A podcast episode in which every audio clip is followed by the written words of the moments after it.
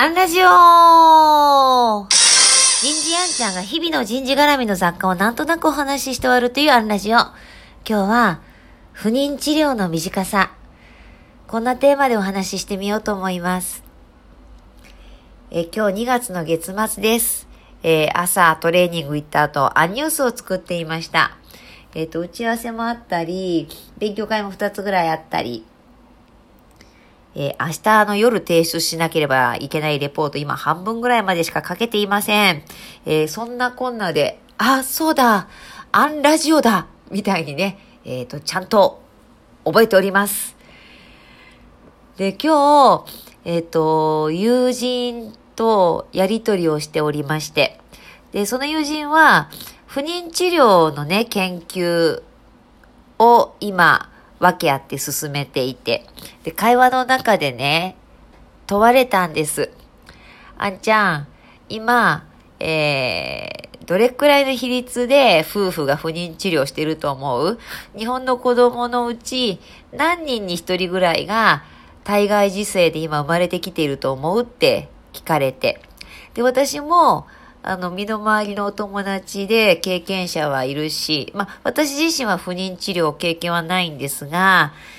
えー、最初の子は流産で、で、まあ、今の息子、もう社会人の息子が、えー、生まれて、でもその彼が生まれる前ももう欲しくて欲しくて、えー、想像妊娠しちゃった経験があったりとか、か次の女の子だったんですけど、は死産だったり、こう、不妊治療したことはないとはいえ、こう、こう授かるということにはいろんな意味で向き合ってきて、で、なんとなくの直感で、うーん、10組の夫婦に1組ぐらいは不妊治療してる感じがするかな。こう、私の身の回りを見てね。えー、もしくは、えー、体外受精で生まれてくる子供は、100人に1人よりは多いかな。50人に1人ぐらいかなって答えたんです。そしたら友達教えてくれました。いやいや、えー、今日本では5.5組に1組は不妊治療を経験していて、日本の子供の16人に1人は体外受精で生まれているんだよと。夫婦の知り合いがいたら5組に1組は不妊治療している。小学校1クラスの中で2人程度が体外受精で生まれていて、年々増えている。不妊治療経験はプライベートな話で他人にあんまり話すこともないし、身の回りにものすごく身近にいるんだけれども、それを知らない人が多いんだっていう話をしてくれて、本当だなと思いました。いやいやもうどこまで行っても理解はできないかもしれないけれども、こう知ること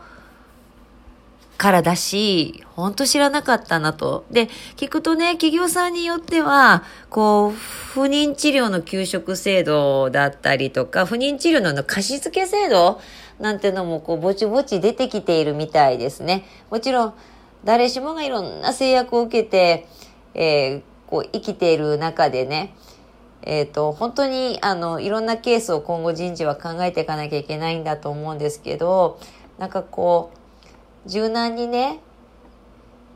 こう、あんまり事細かに制度を作るというよりは、こう、ある程度のものを包含できるようなね、柔軟な、こう、仕組みがあればいいなと思いながら聞いてました。ね、ちょっと切なかったのは、5組に1組なんだから、こう、少子高齢化対策とかで国はどんなこう、施策を今後してくれるのかなっていうことをね、通ったら、いやいや、5組に1組ということは逆に言えば、5組に4組は普通に、あの、治療せずに生まれてきてるんだから、そっちがまず、あの、先そっちの対応に政府は、えー、集中するだろうし。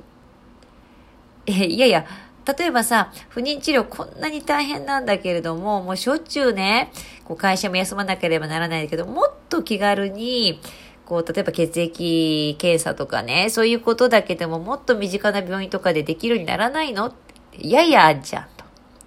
それはね、お金にならないんだよ。いや、それも切ないね、とかね。